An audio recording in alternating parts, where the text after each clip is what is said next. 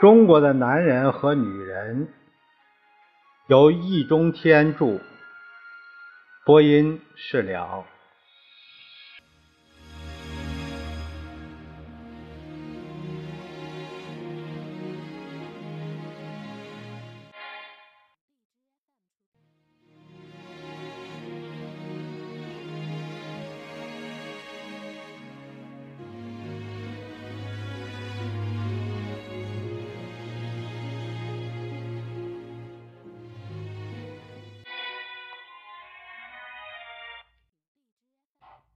一般的说，传统社会中的中国的男人可没有这种风度，他们往往只有大老爷们作风，或者是奶油小生的德行，甚至是流氓无赖行径。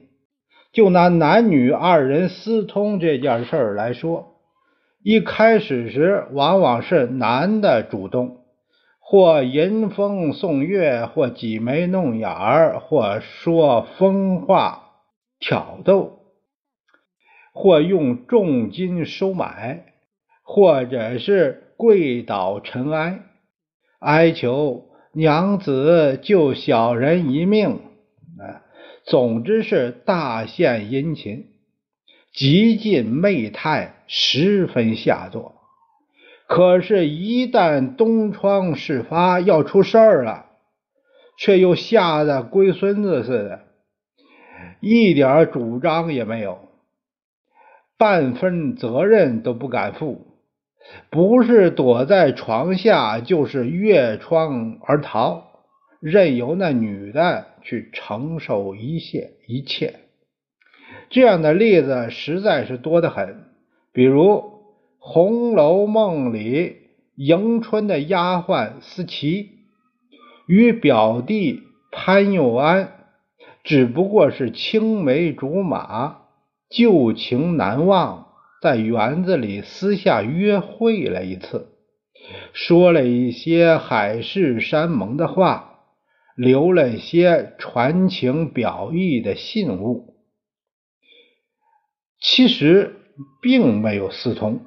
也没事发，仅仅是被鸳鸯撞见了，而鸳鸯又既不曾也不会告诉别人，便把潘有安吓了个魂飞魄散，连招呼也不和思琪打一下，就先一个人逃得无影无踪，害得思琪又急又气又伤心，最后事发。也仍是思琪一人顶罪，一人受罚。按说这种事儿，正如思琪所说，纵然闹出来，也该死在一处的。然而那男的竟一个人先逃之夭夭了。我们固然可以体谅他的难处，呃，一个小厮扛不住贾府的家法，不可能不害怕。但思琪也不过是一个丫鬟，就扛得住贾府的家法吗？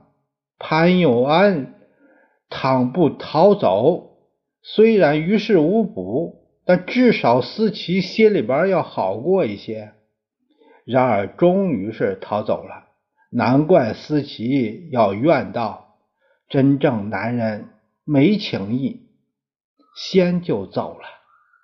其实不要说是潘有安这个小厮，就是西门庆那个恶棍，在武大郎来捉奸的时候，第一个反应也只是钻入床底下躲去，却让潘金莲去顶门。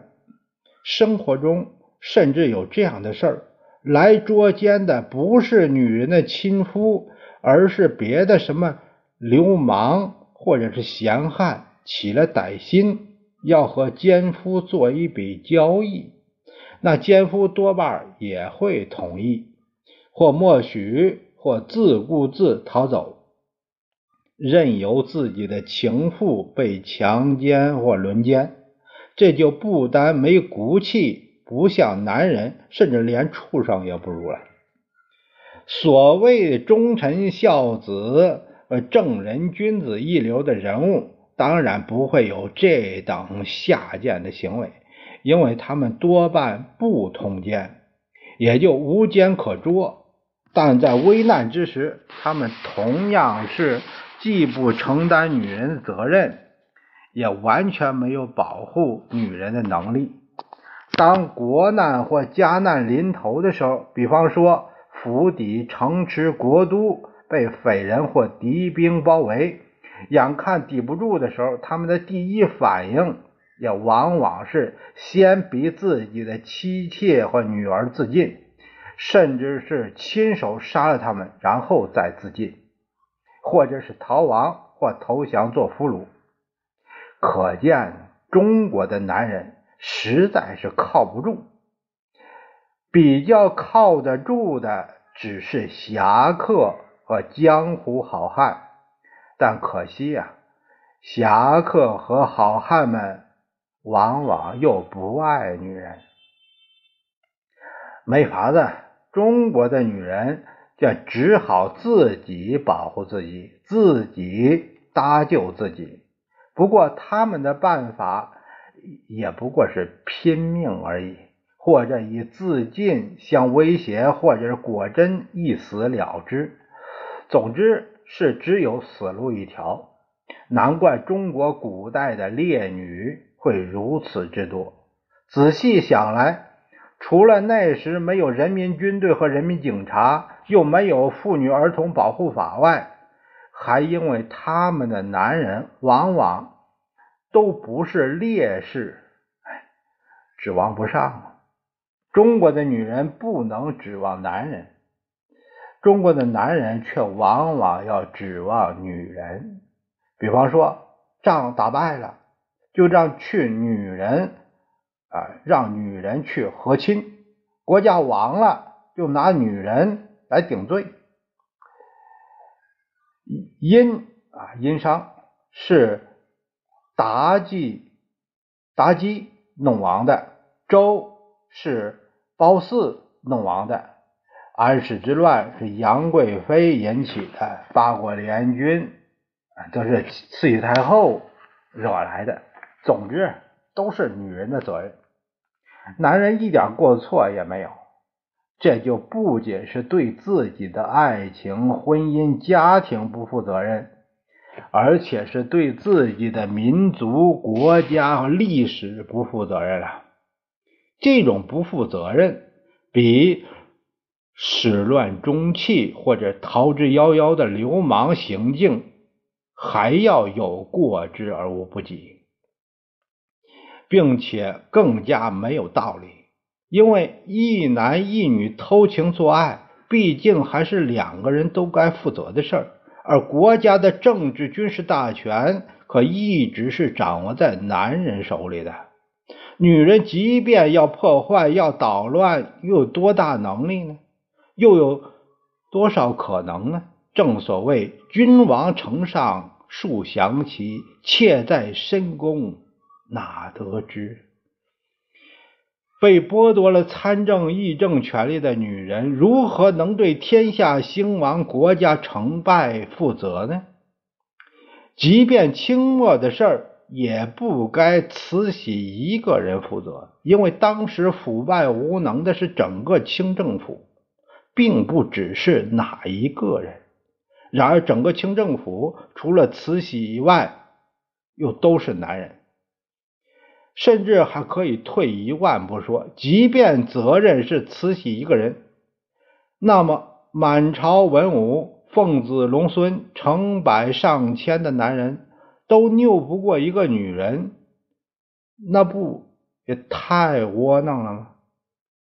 更窝囊的是，中国的男人不但往往难以负起保护女人的责任，而且有时还要把。保家卫国的责任也都一股脑的推给女人，什么穆桂英挂帅了，佘老太君挂帅了，十二寡妇争戏呢，全是打男人耳光的好戏。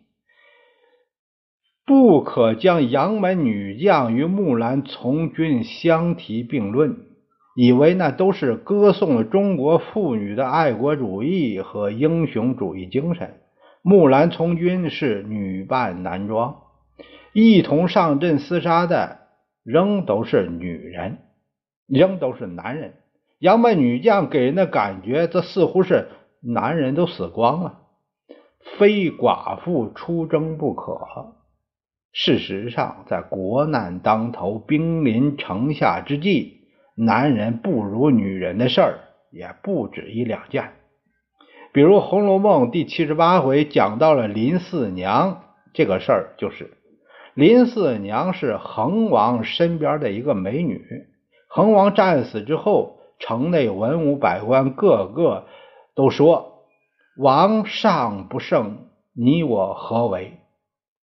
于是就有献城之举。反倒是叱咤时闻口舌香，双眸血溅交难举的林四娘，率女兵出城，与敌一决。决一死战，所以宝玉的词就愤而叹曰：“他说何事文武立朝纲，不及闺中林四娘？”这是问的极好、极沉痛，也极有深意的一句。可惜啊，贾政之流并没有听懂。当然，穆桂英挂帅也好，林四娘杀敌也好。只是个别的特例，但他们反映出来的文化心理却值得深思。这么多年过去了，有几个人像宝玉那样做过反省，问过“何事文武立朝纲，不及闺中林四娘”的问题呢？几乎没有。多数的男人不是像贾政那样。把这些故事当做风流韵事来品评和赏玩，就是愣往上面乱贴爱国主义的标签以此来掩盖文化的悲剧，这才真是令人为之扼腕的事儿。事实上，从原始时代起，男人和女人对于自己的家族、氏族和民族的存亡继绝。就有不同的分工和责任。女人的任务主要是生儿育女，保证族类生命的延续；男人的任务主要是猎取食物啊，保卫部落，保证族类的现实存活。可见，保家卫国从来就是男人义不容辞的责任。而女人至多只是做一些辅助工作，绝没有挑大梁的道理。